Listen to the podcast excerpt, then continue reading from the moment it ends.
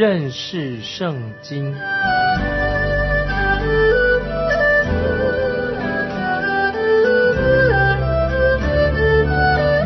认识上帝的话，把上帝的话带到全世界。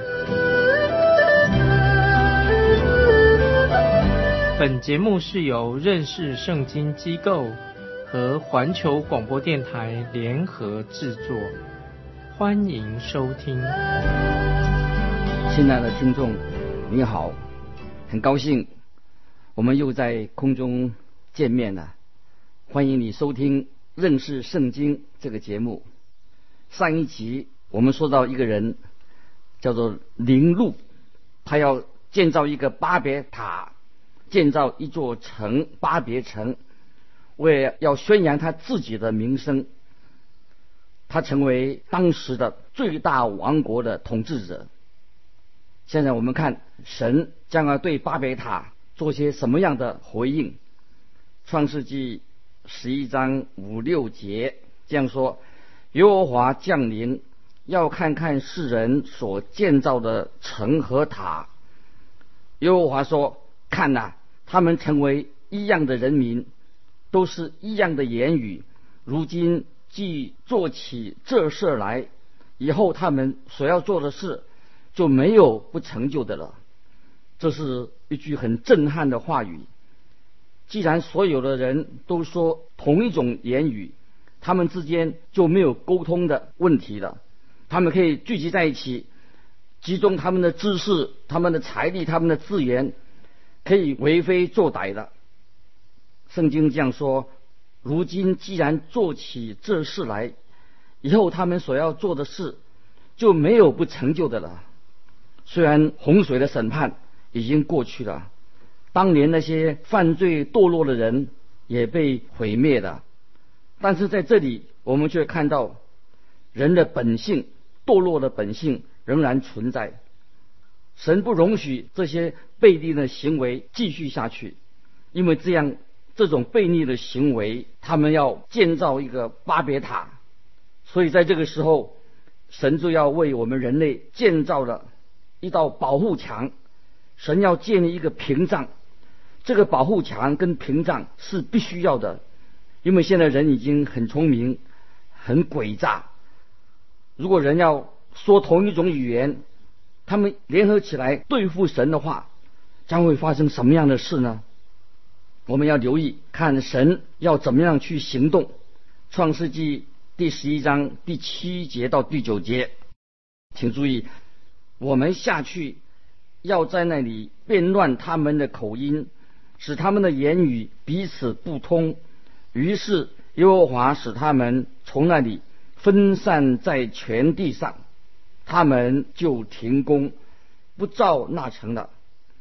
因为耶和华在那里变乱天下人的言语，使众人分散在在全地上，所以那城名叫巴别。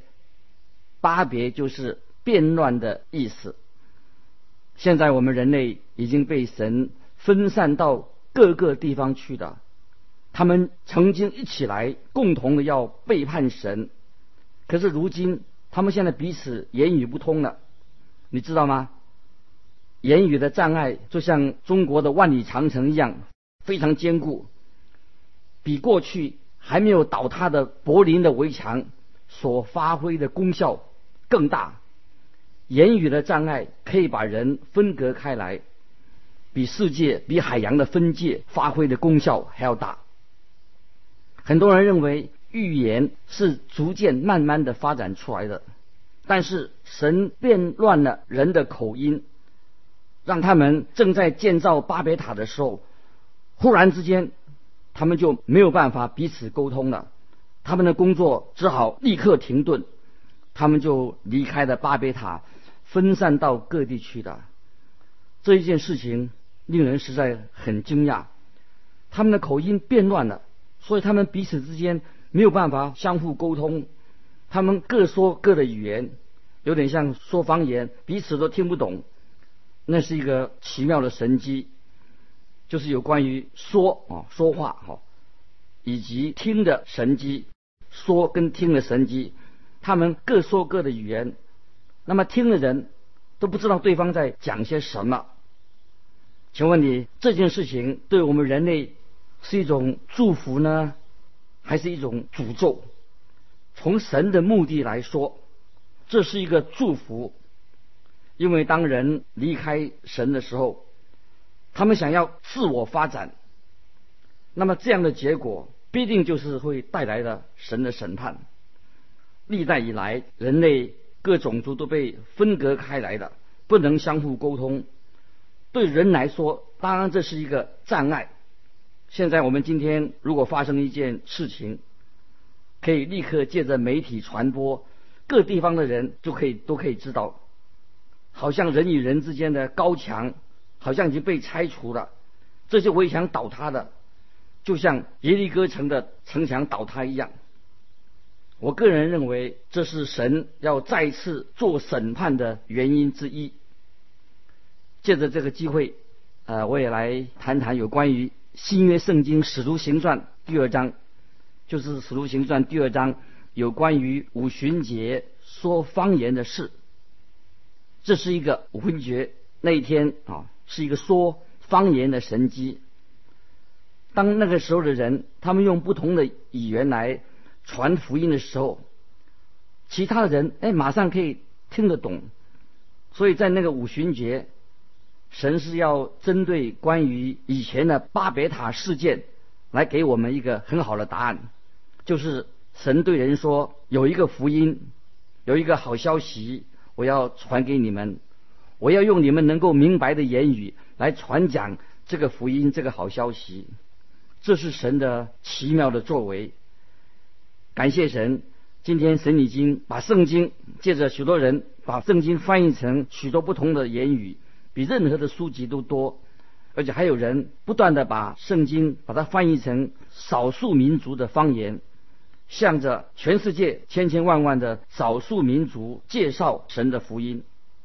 神的福音是要传给万民的全人类，因为说方言的原因跟目的，是要让人知道神是怎样回应有关于巴别塔抵挡神的事。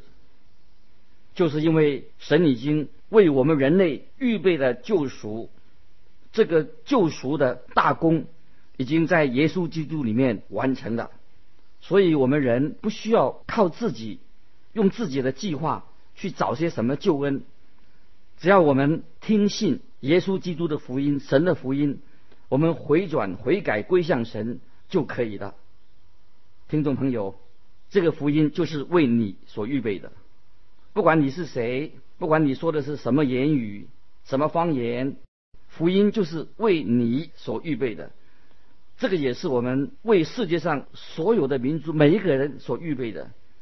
在圣经最后一卷书启示录第七章第九节，七章九节这样说：见有许多的人，没有人能数过来，是从各国各族。各民各方来的启示录七章九节这样说。现在我们接着我们来看闪这个家族关于他们的族谱，因为这个族谱一直在旧约圣经当中继续的延续下去。创世纪第十一章第十节啊，请大家注意，闪的后代记在下面。洪水以后，闪一百岁。生了亚发沙，亚发沙。下面几节经文就说明了，也交代了有关于闪的族谱。在十到二十三节说到有关于闪的族谱。接着到二十四到二十五节啊，我们看这个经文这样说：哪和活到二十九岁，生了他拉。哪和生了他拉之后，又活了一百一十九年，并且生儿养女。我们在这里要注意到有关于他拉的家谱，他拉这个人他的家族。为什么我们要特别注意他拉的这个人他的家谱呢？请注意下面的经文，第十一章二十六节这样说：他拉活到七十岁。生了亚伯兰、拿和哈南。在这里啊，我们先来啊认识一下啊，就关于认识这个亚伯兰这个人。亚伯兰就是亚伯拉罕，同样啊一个人。我们要跟随着这个闪哈闪这个家族的族谱来研读圣经。神的话，圣经是经由这一个族谱延续下来的，一直到了耶稣基督的十字架。因为耶稣是出在这个家族里面，这是神为我们人类所预备的奇妙的一个救恩。神已经一开始。就把这些事情记录在圣经里面，要向我们世人显明，让我们人知道，我们自己就是一个罪人。该隐跟亚伯的事情上，在他们所发生的事情当中，我们看到该隐就是一个不肯承认自己是一个罪人。我们从该隐的身上看到一个人，一个人的傲慢，一个人非常的傲慢的生命，在洪水的时期。我们又看到人肉体上、情欲上的罪，因为当时那个时代的人就放纵自己的肉体的私欲，他们的罪，他们多行强暴，就圣经说他们多行强暴，所思所想的尽都是恶。那个是当时挪亚时代的人，他们的心灵的眼睛已经瞎了，他们认为说他们不需要神，他们也不听神的呼召。他们向着神的心是死的，可以说他们是一个活的死人。他们死在所谓的罪恶过犯之中。感谢神，当时神就借着挪亚向他们发出邀请，可是他们却藐视神的呼召，继续活在肉体的罪恶当中。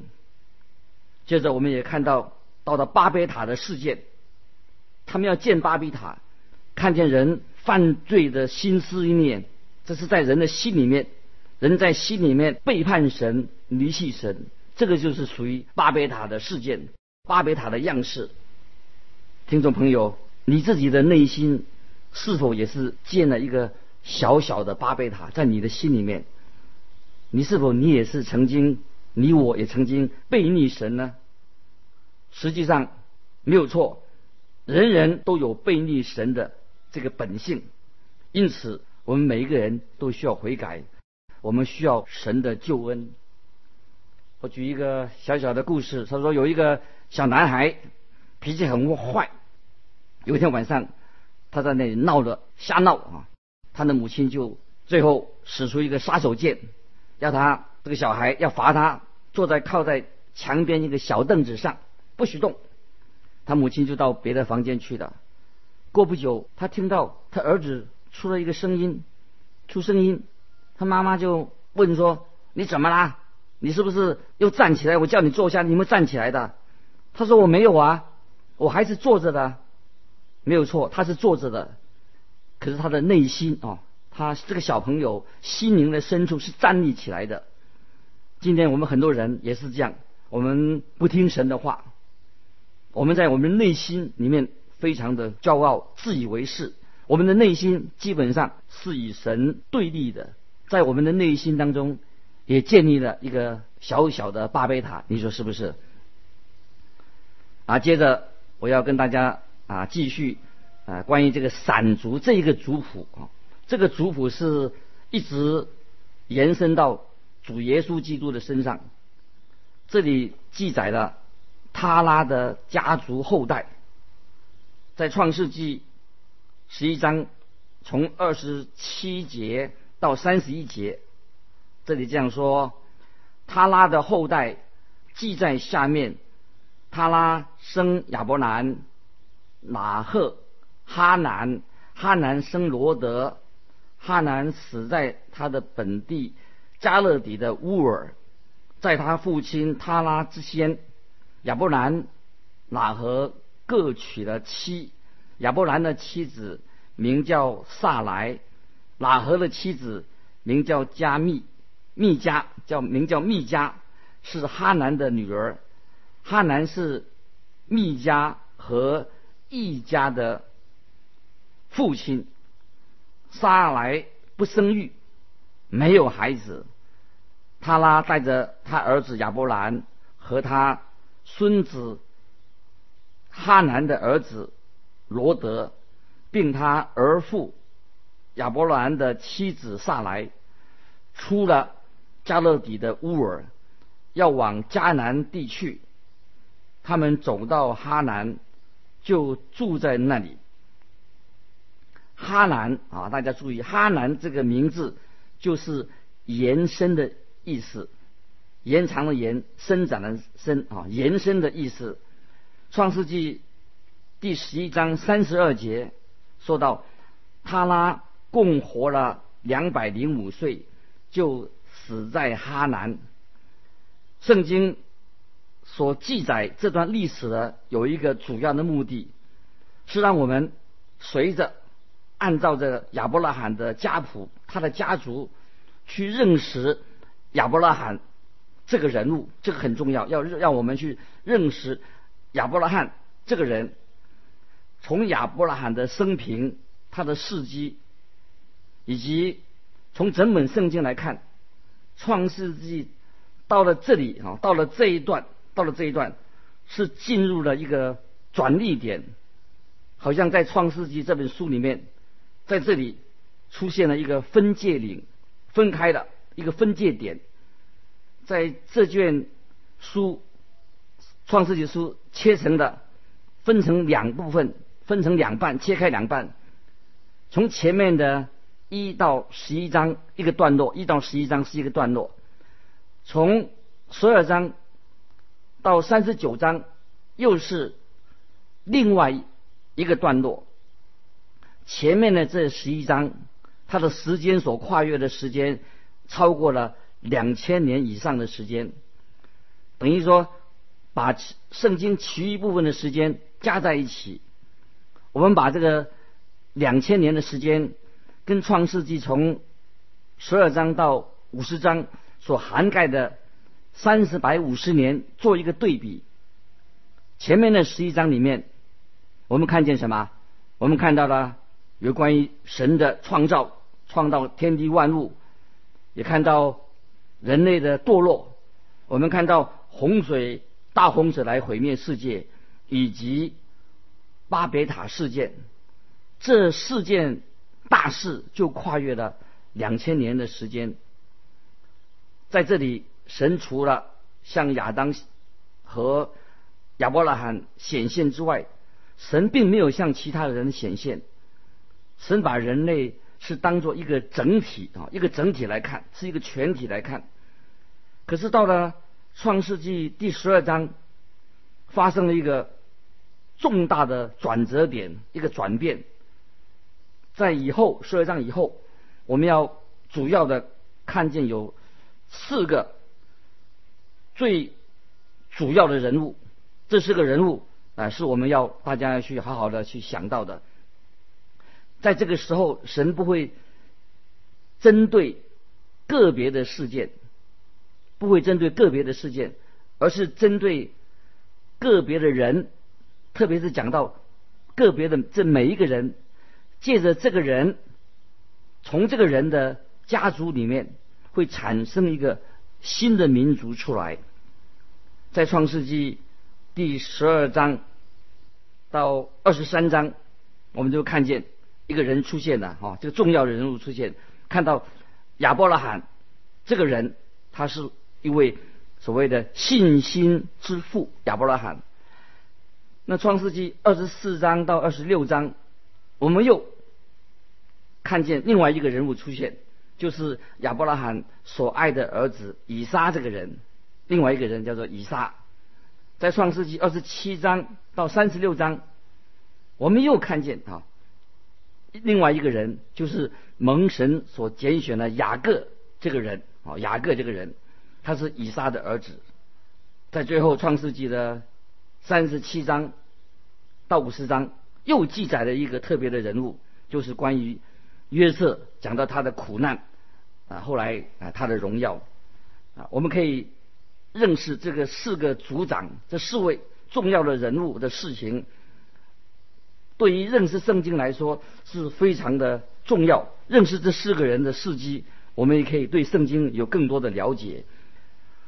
在以下的创世纪的每一章当中，我们都要来仔细的研究关于啊他们这四个人的事情。神已经明显的不会针对一个族群一个族群，在人类堕落之后犯罪以后，我们看见该隐的犯罪，因为该隐他犯了骄傲的罪，他生气嫉妒。所以他自己献给神的礼物祭物，他觉得自己很骄傲。当神拒绝了该隐的献祭以后，神悦纳了他弟弟亚伯的献祭的时候，他就憎恨他的弟弟，甚至他犯了谋杀罪。谋杀罪的原因是什么？很明显的，就是因为人的骄傲。在这里，我也要。提醒你啊，骄傲，骄傲的罪，也是魔鬼撒旦他所犯的罪。骄傲的心都会在每一个人的心思意念上面的。哦，骄傲是我们人类啊，在每一个人的心思里、心思里面、心里面所犯的罪。所以在大洪水审判的时期，人类当时所犯的罪是什么？就是肉体情欲的罪，他们的心思意念跟行为都是充满了肉体的私欲，所以神就用大洪水来审判那个时代的人。在那个时代里面，唯有挪亚，他因着信，他信神。我们的神对我们世界上的人实在充满了忍忍耐。神也是对我们人等候等待了很久，甚至等待了，当时就等待了九百六十九年之久，那个就是马土萨拉他的年岁。也许你会问说，要等这么久吗？九百六十九年之后，那个时间就够长的吧？那个人一定会用这个段长的时间来改变。他自己的邪恶的心思意念吧，很可惜，虽然时间过了九百六十九年这么长久，人还是没有悔改归向神，他们反而公然的背叛神，他们坚持着抵挡神的意念，所以在洪水之后，巴别塔的事件又在。一次的显出，人并没有寻求神，仍然人要想的是，就是要背叛神，离弃神。在巴别塔的事件以后，整体的人类要转向一个特别的人，就是神要借着这个家族，借着一个人，建立起一个。